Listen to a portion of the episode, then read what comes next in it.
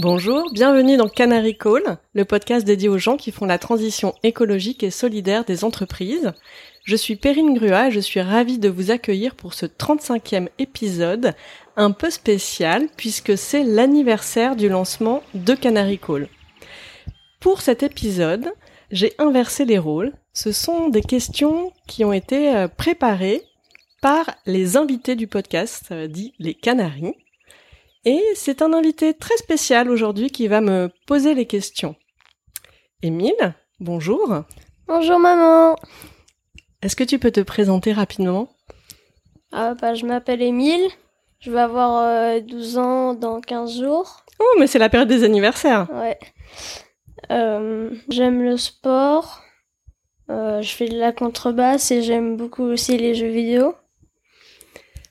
Et tu es aussi celui qui m'a beaucoup aidé à trouver euh, le nom Canary ah Call euh, du podcast. Ouais, c'est moi qui ai trouvé.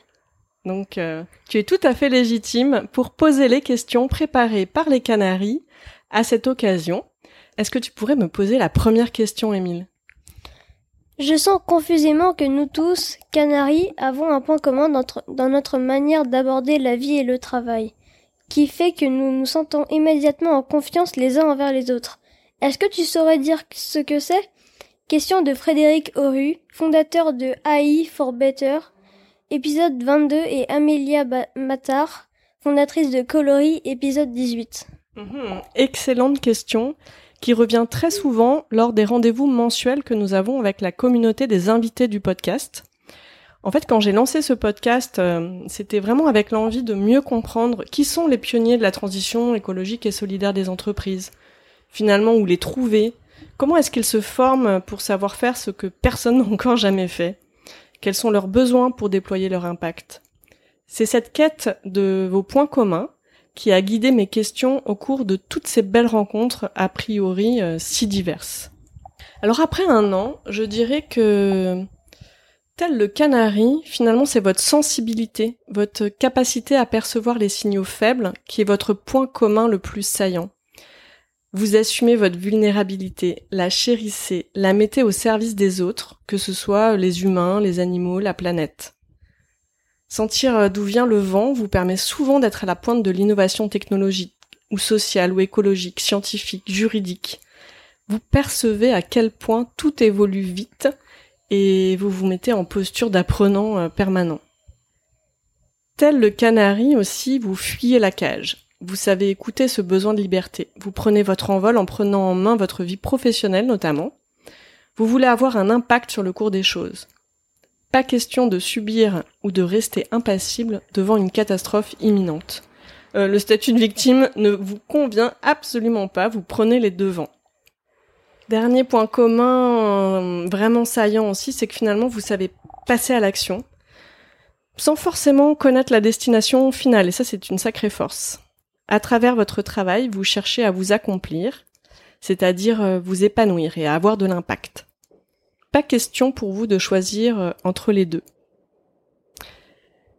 Donc pour résumer vos points saillants communs, j'utiliserai trois mots sensibilité, liberté et action. Alors, euh, question suivante. Quelles sont les trois grandes révélations que tu as eues dans le cadre de tes entretiens? Question de Julie Tinès, épisode 5, directrice de la formation à The Camp. Merci pour cette question. J'en profite pour remercier Julie qui a collecté euh, bah, toutes ces belles questions auprès de la communauté des invités du podcast. À travers nos rencontres, euh, je cherche à retenir et à transmettre ce qui pourrait être utile à celles et ceux qui voudraient s'engager via leur métier, ou aux autres entreprises qui voudraient miser sur des profils porteurs de changement et de progrès tels que vous. Trois grandes révélations. Euh, je dirais le premier point, c'est le passage à l'acte se fait en laissant la place à l'émotion.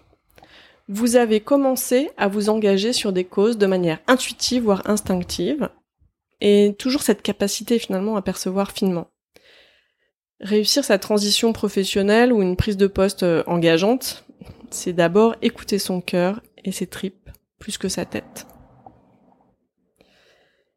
Comme c'est pas quelque chose qu'on muscle euh, à l'école, vous avez tous investi pas mal de temps et d'énergie sur cette phase. Écouter, accueillir vos émotions comme une boussole pour vous orienter vers le bon projet.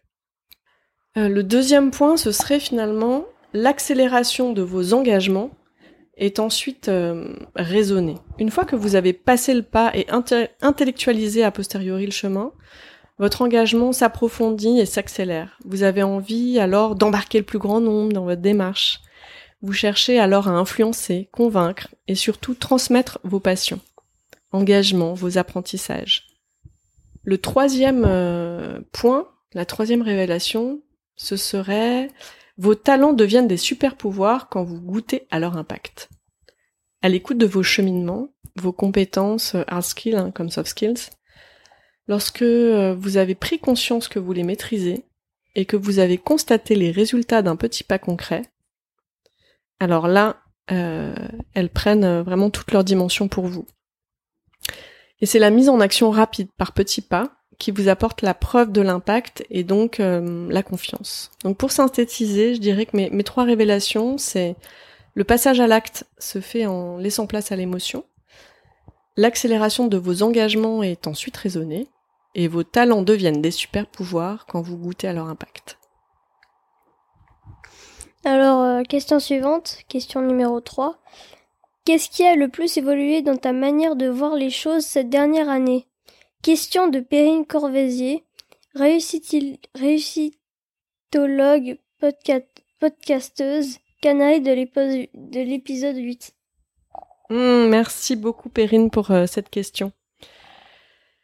Euh, période, outre euh, que ce fut le, le, période de lancement de Canary Call, ce fut aussi une période de ralentissement imposée par le Covid que j'ai voulu vraiment vivre comme une opportunité aussi de bah, de faire, euh, comme tout le monde, hein, évoluer euh, ma manière de voir les choses. Clairement, je cherche à muscler mon écoute euh, dans la vie pro comme dans la vie perso. Et le format podcast fait partie de la démarche. je vous entends une première fois lors de l'enregistrement.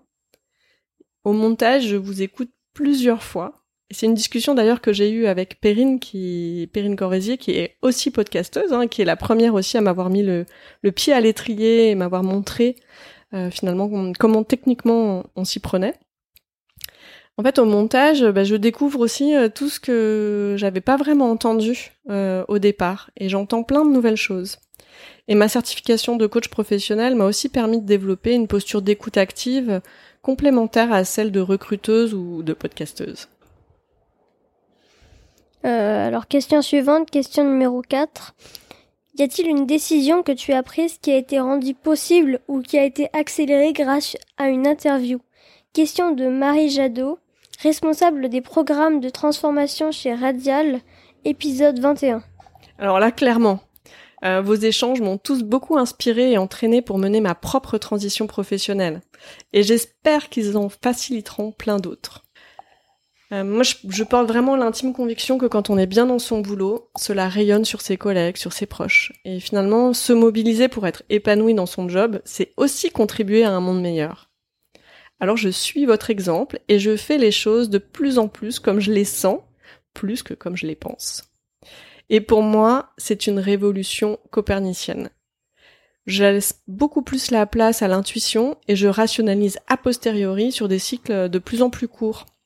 Cela me permet de passer à l'action plus vite et d'ajuster au fur et à mesure. Et j'ai donc beaucoup moins peur de me lancer, de démarrer les projets.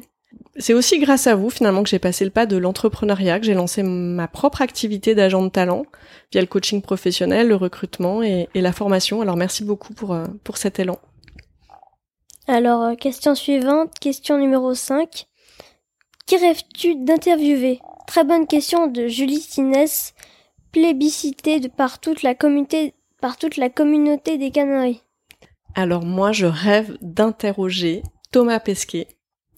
Et s'il pouvait nous dévoiler pendant l'entretien qu'il se reconvertit en pianiste, alors là, ce serait vraiment l'interview de mes rêves. Et euh, plus sérieusement, euh, ma prise de conscience de l'importance des émotions comme vecteur de, de changement me donne vraiment envie euh, d'amplifier la voix des artistes. J'ai très envie bah de, de, tendre mon micro vers, vers les artistes qui, qui nous touchent et qui nous font avancer grâce à l'émotion. Et d'ailleurs, le 18 juin prochain, euh, Angelique Kidjo sort son titre euh, Mother Nature. Et j'adorerais offrir aux auditeurs de Canary Call une discussion avec elle. Elle a réussi à faire de sa passion son métier, ce qui est déjà une euh, sacrée étape. Et elle met son talent au service d'une cause qui lui tient à cœur. Et sa façon de transmettre aux autres l'envie de passer à l'action par la musique, par la danse, la joie de célébrer ensemble me touche beaucoup, surtout en cette période de fin de, crise de Covid, je l'espère, en tout cas dans ce moment de, de retrouvailles. Euh, je trouve ça chouette de le faire par, euh, voilà, plutôt dans un geste positif, joyeux, entraînant, euh, que par la culpabilité ou la peur. Et, donc j'aimerais beaucoup aussi donner bah, la parole à, à de plus en plus de Canaries vivant sur d'autres continents. Comment décrirais-tu la raison d'être de Canary Call, de la communauté des Canaries et la tienne? Question de Marie-Pierre Dequier, cofondatrice de The Game, épisode 25. Alors la mission de Canary Call est d'activer les rencontres entre les talents et les besoins du monde. Euh, Canary Call veut favoriser la transformation de l'économie en accompagnant les personnes qui s'engagent pour une transition écologique et solidaire et les organisations qui misent sur elle. Via la communauté du podcast en particulier, le but est de rassembler et animer des communautés d'individus qui sont volontaires pour transformer euh, les entreprises et la société. De rendre les innovations responsables des uns accessibles aux autres et d'amplifier la voix des individus et des collectifs porteurs de projets engagés. Finalement, tout simplement pour donner envie à d'autres de passer le pas à montrer que c'est possible. À titre plus personnel, euh, je dirais que tel le colibri, et oui, encore une histoire de petit oiseau, euh, en tant qu'agent de talent, je veux humblement faire ma part, en mettant mes compétences au service euh, d'une économie durable et inclusive. Avec ma casquette de coach professionnel et formatrice, je veux contribuer au développement des compétences et à l'épanouissement des personnes qui cherchent à conjuguer au présent leur métier et leurs convictions. Avec ma casquette de recruteuse, euh, je cherche à déclencher des collaborations entre des talents et des entreprises qui partagent des engagements communs. Alors, question suivante, question numéro 7. Comment Canard École alimente tes autres projets? Question de Sandrine Delage, Head for Change Makers and Prospective au sein de BNP Paribas, épisode numéro 2. Alors toute la matière que je récolte euh, au cours des entretiens nourrit énormément sur le fond ma pratique de coach euh, professionnel, de recruteuse, de, formatrice. J'apprends tellement sur les enjeux et les différentes politiques euh, RSE. Je dis souvent que je fais mon MBA en RSE à travers ce podcast. Sur aussi toutes les manières d'engager toutes les parties prenantes de l'entreprise.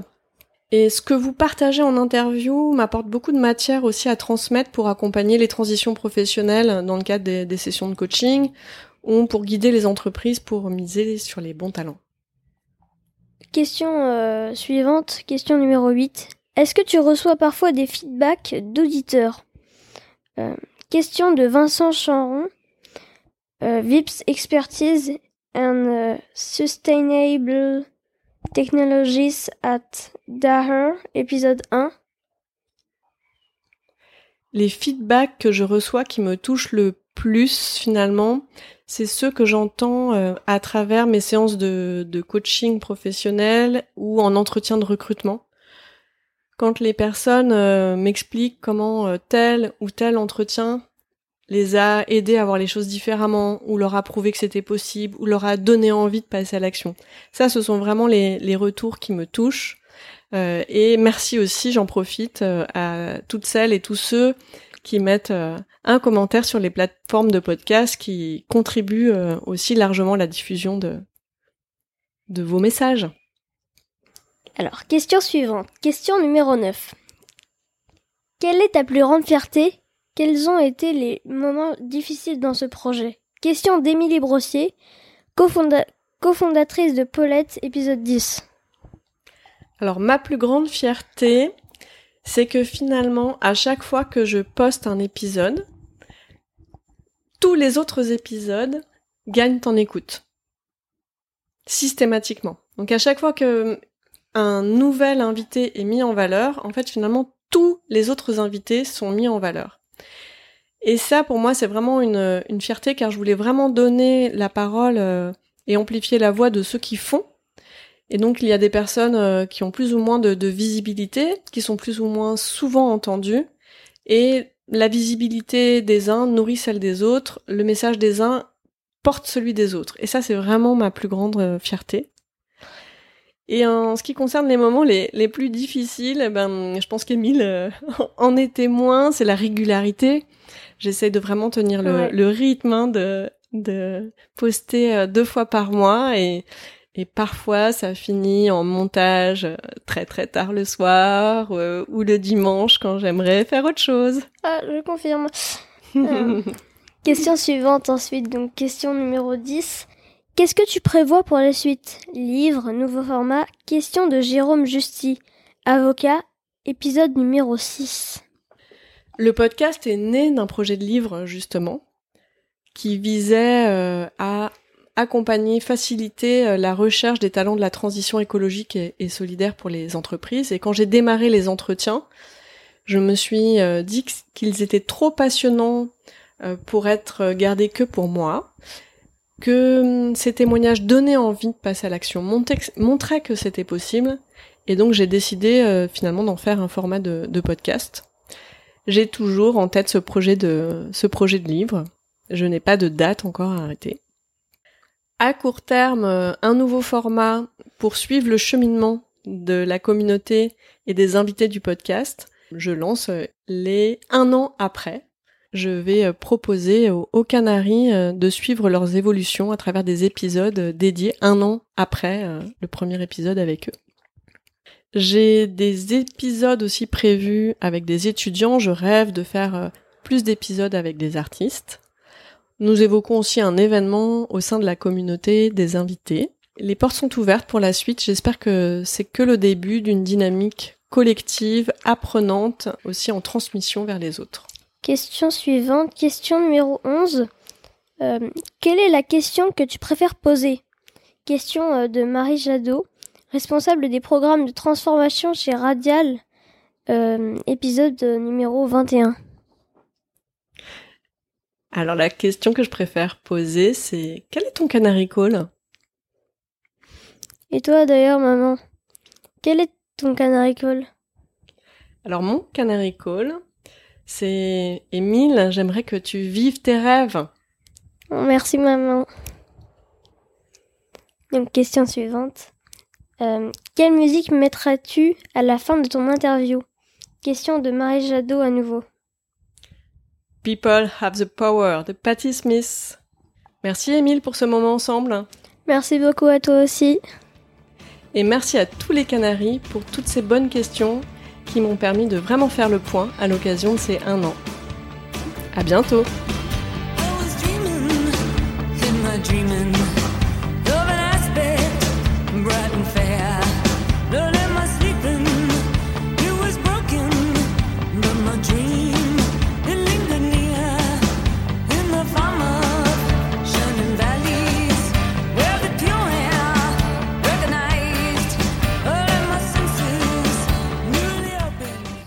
Merci pour votre écoute. Pour être tenu informé de la diffusion des nouveaux épisodes, je vous invite à vous abonner au podcast sur la plateforme de votre choix et à suivre les comptes de Canary Call sur les réseaux LinkedIn, Twitter, Instagram, YouTube et Facebook. Pour amplifier la voix de mes invités, n'hésitez pas à commenter, partager ou même offrir vos étoiles.